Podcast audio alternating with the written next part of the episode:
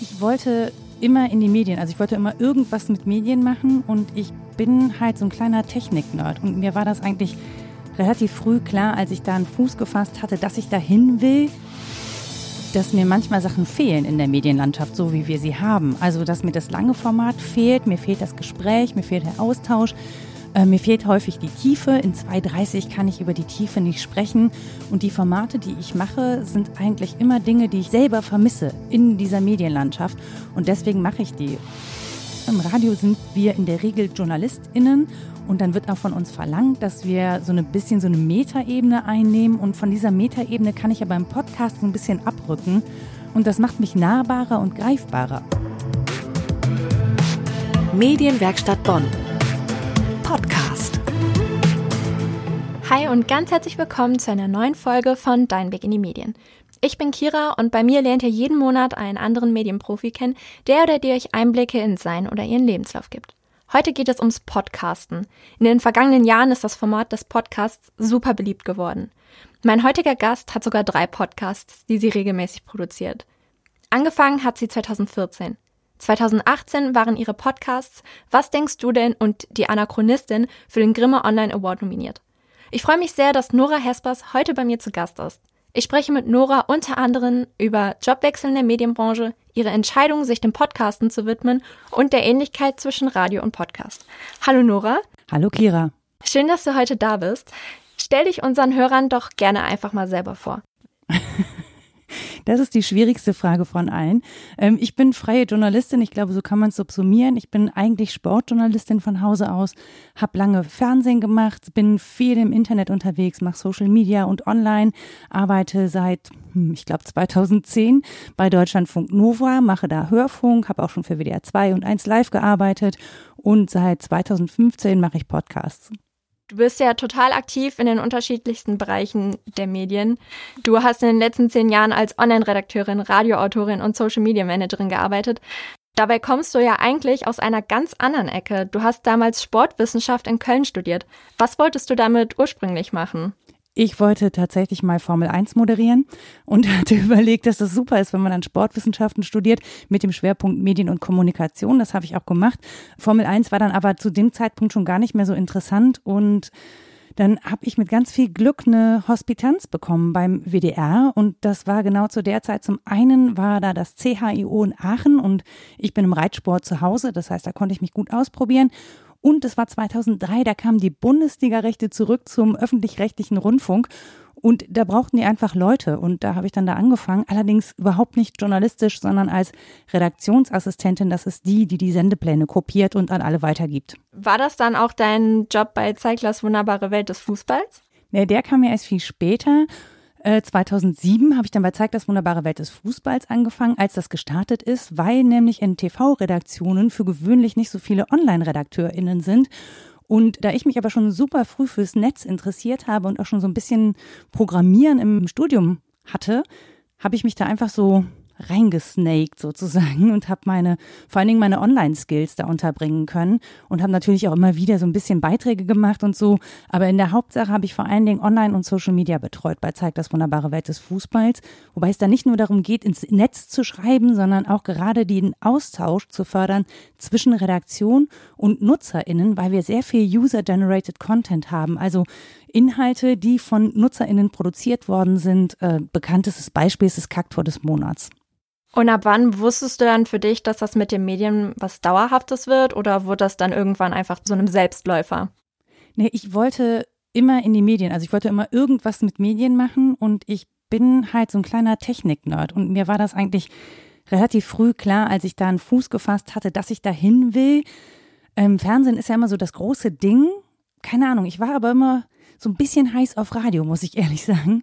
Und ich habe dann mal irgendwann überlegt, woher das eigentlich kommt. Und ich habe tatsächlich schon als kleines Kind Hörspiele aufgenommen zu Hause und habe äh, Asterix und Obelix Comics nachgespielt und habe mit meinen Reitpokalen Römerschlachten inszeniert. Solche Sachen. Also ich war tatsächlich immer eher so ein Audiomensch. Und als ich dann zum Radio gekommen bin, dachte ich so, ja, hier bin ich zu Hause und trotzdem möchte ich das Technische nicht missen und auch nicht die Kommunikation mit Zuhörern oder Zuhörerinnen oder auch denen, die eben so soziale Netzwerke nutzen. Du hast dann aber trotzdem auch immer wieder Neues ausprobiert und dich in den unterschiedlichsten Medienbereichen ausgetobt. Ist das regelmäßige Wechseln etwas, was in der Medienbranche üblich ist oder ist das dir persönlich wichtig? Also es ist vor allen Dingen mir persönlich wichtig. Ich weiß gar nicht, ob das so üblich ist. Also so wie ich das kenne, und ich kann aber jetzt auch nur für den öffentlich-rechtlichen Rundfunk sprechen und für den WDR, ist das nicht so üblich. Ne? Wenn man sich mal für eine Redaktion entschieden hat und Fernsehen macht zum Beispiel, dann bleiben diese Menschen halt sehr lange in diesen Redaktionen. Es ist nur so, wenn ich keine Festanstellung habe, dann muss ich mich ohnehin breiter aufstellen, wenn ich gut beschäftigt sein möchte. Und für mich kam es nie in Frage, mich festanstellen zu lassen. Ich habe das ein, zwei Mal ausprobiert. Das war einfach nicht mein Ding. Ich wollte frei arbeiten und ich möchte tatsächlich vor allen Dingen deswegen frei arbeiten, weil ich so viele unterschiedliche Sachen dann machen kann. 2014 hast du dann mit deinem Podcast Die Anachronistin angefangen. Was hat dich dazu bewegt, dich dem Podcasten zu widmen?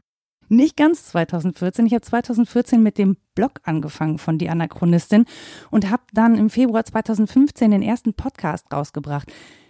Und das ist ein bisschen kurios, weil ich da schon Radio gemacht habe, aber eigentlich ähm, hatte ich zu dem Zeitpunkt überlegt, wie man denn noch günstig, äh, mit günstigen Arbeitszeiten vor allen Dingen, Geld verdienen kann mit der eigenen Stimme. Und da gab es damals Narando und da konnte man sozusagen seine Stimme hinterlegen und dann Artikel vorlesen, zum Beispiel vom äh, Netzmagazin T3N. Und dann hatte ich überlegt, naja, bevor ich anderer Leuts Texte vorlese, lese ich doch lieber meine eigenen Texte vor, weil die waren sehr lang. Und im Netz sagt man ja, die Leute haben nicht so Bock, so lange Texte am Bildschirm zu lesen. Und dann wollte ich das als Service machen, dass ich die vorlese und dann fiel mir dabei ein, dass ich die Zitate von meinem Vater ja auch schon aufgenommen hatte mit einem Aufnahmegerät und habe das dann einfach zusammengebaut und am Ende habe ich es Podcast genannt, weil bei einem Radiosender konnte ich das ja nicht einfach senden und habe das bei Soundcloud hochgeladen das erste Mal und wusste da tatsächlich noch nicht so richtig, was ich mache, außer dass ich einen Podcast mache. Das heißt, ich hatte vorher keine gehört, wusste allerdings, dass es das gibt und dass das vor allen Dingen Audios sind. So ist das zustande gekommen, was eigentlich ein bisschen irre ist, wenn man überlegt, dass ich ja eigentlich Hörfunkjournalistin bin und im Prinzip nichts anderes gemacht habe als das, was ich beim Hörfunk mache, nur eben mit einer anderen Ansprechhaltung. Also hattest du vorher überhaupt keinen Bezug zu Podcasts? Nicht so richtig. Ne? Wenn man beim Hörfunk arbeitet, dann hört man ja ohnehin schon sehr viel. Und da ist nicht so richtig viel Platz, zusätzlich auch noch andere Audioprojekte anzuhören. Also na klar habe ich das alles gehört, was zum Beispiel Sender zur Verfügung gestellt haben online als Audio on Demand, aber das waren ja keine originären Podcasts. Damit habe ich mich dann erst beschäftigt, als ich so in diese Podcast-Szene reingeplatzt bin und festgestellt habe, wie vielen Leuten ich da eigentlich auf die Füße trete, weil ich sie vorher nicht wahrgenommen habe. Das war ein bisschen peinlich. Hörst du denn jetzt mehr Podcasts oder machst du immer noch so dein Ding, sage ich jetzt mal? nee, nee, ich höre deutlich mehr Podcasts. Also ich tue mich da auch mehr um. Ich habe unglaublich viele tolle Podcasts in den USA entdeckt. Ähm, ich höre auch mehr Podcasts von denen, die hier produziert werden. Es ist immer noch so, dadurch, dass ich in so vielen Bereichen arbeite und auch für den Hörfunk, ist meine Zeit, mir Dinge anzuhören, natürlich endlich. Ne? So richtig viel zusätzlich kann ich nicht hören. Aber wenn es da was gibt, was irgendwie meine Neugier weckt, dann höre ich da auf jeden Fall mindestens einmal rein. Hast du auch einen Lieblingspodcast?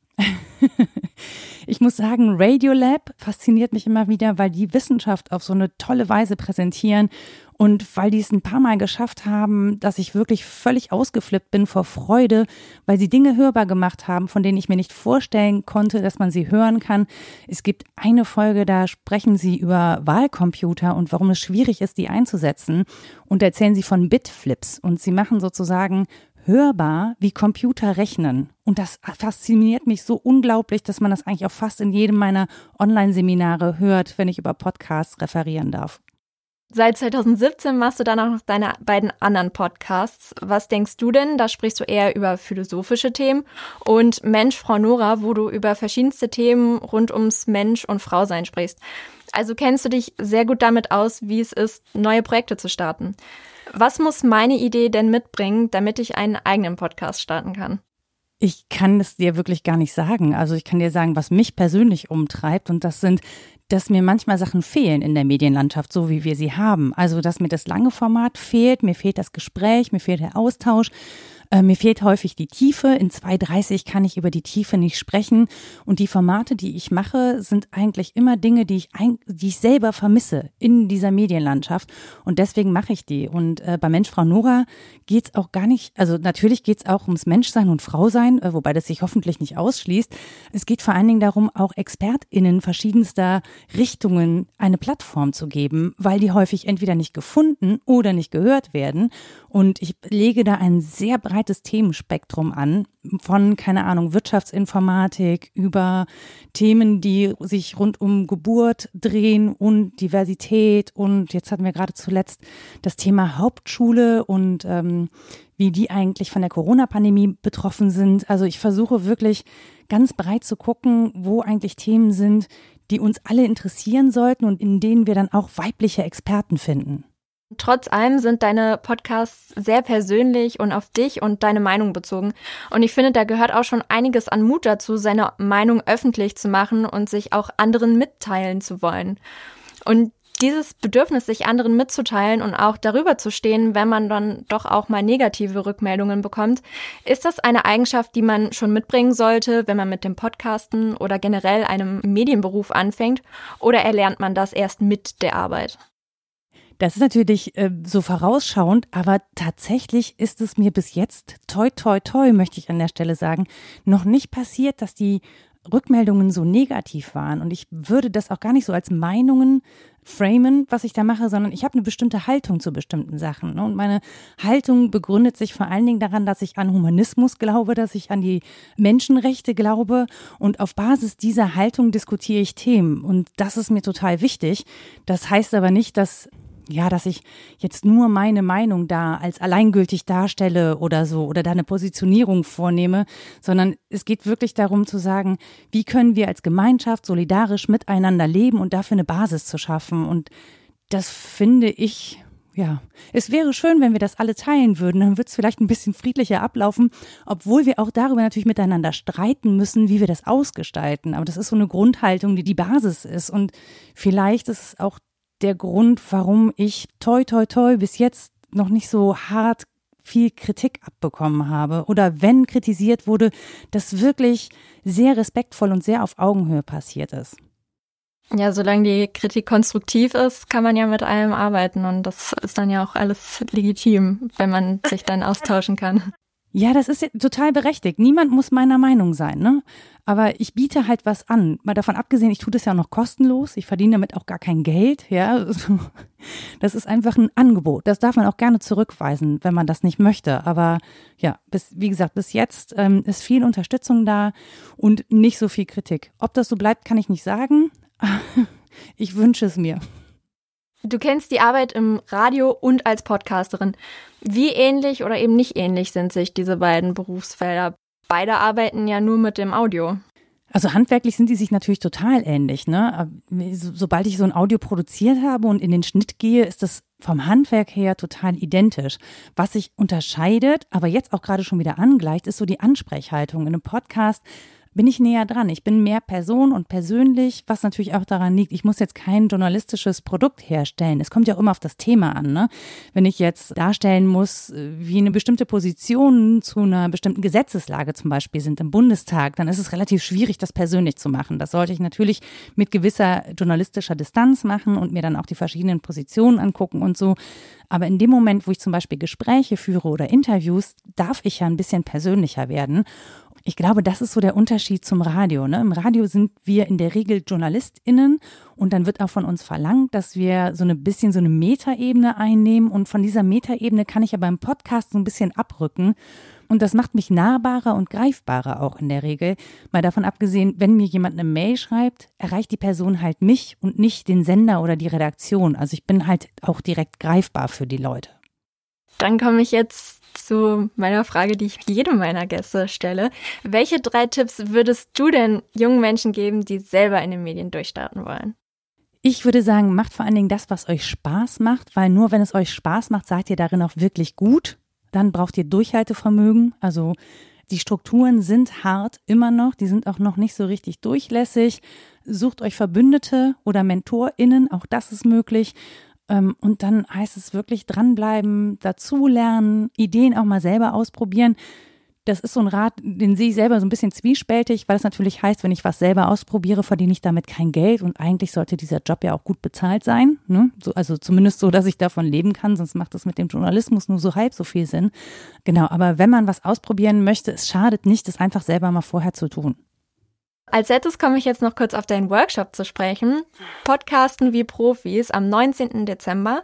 Und der fand ja schon im Frühjahr hier mal statt und der war so super beliebt, dass wir dich jetzt nochmal eingeladen haben. Und diesmal findet der Workshop aber leider online statt.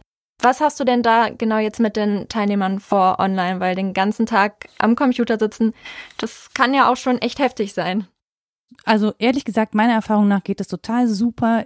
Ich mache das so, dass wir miteinander reden können und uns auch ein bisschen austauschen. Es gibt einen Theorieteil vorne, dass ich so ein bisschen einordne, wo stehen wir eigentlich gerade in der Podcast-Landschaft, wie sieht die aus, damit andere Menschen nicht so blauäugig da rein stolpern, wie ich das damals gemacht habe. Es hilft immer zu wissen, was rechts und links des Weges noch so alles passiert.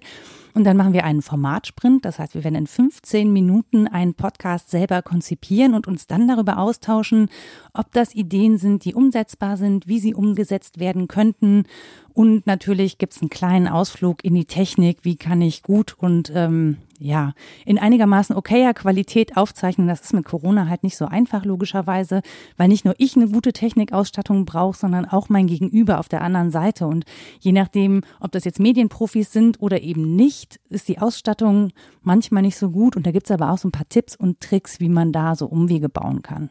Muss man denn irgendwelche Voraussetzungen erfüllen, um an dem Workshop teilzunehmen? Also muss man zum Beispiel schon einen eigenen Podcast haben oder? Naja, wem soll ich denn noch was beibringen, wenn er einen eigenen Podcast hat? nein, nein. Ähm, es müssen keine Voraussetzungen mitgebracht werden. Neugier ist wichtig und Lernbereitschaft und ähm, den Rest, den rocken wir so durch. Es wird auch unterhaltsam, das heißt, es wird gar nicht so anstrengend, wie es klingt. Vielen Dank, Nora, dass du dir heute Zeit genommen hast. Sehr gerne. Und vielen Dank auch für deine Tipps. Wenn ihr von Nora persönlich lernen wollt, dann meldet euch jetzt gerne für ihren Workshop Podcasten wie Profis in der Medienwerkstatt Bonn am 19. Dezember an. Wie ihr euch anmelden könnt und alle weiteren Infos sind in den Shownotes verlinkt. Diesmal gibt es auch wieder einen Rabattcode, mit dem ihr einen Freund oder eine Freundin kostenfrei mitbringen könnt. Diesmal lautet der Rabattcode Podcatcher. Wenn euch die Folge gefallen hat, dann zeigt mir das gerne mit einem Like. Fragen und Anmerkungen könnt ihr mir gerne wie immer auf Instagram schreiben, at Dein Weg in die Medien. Medienwerkstatt Bonn.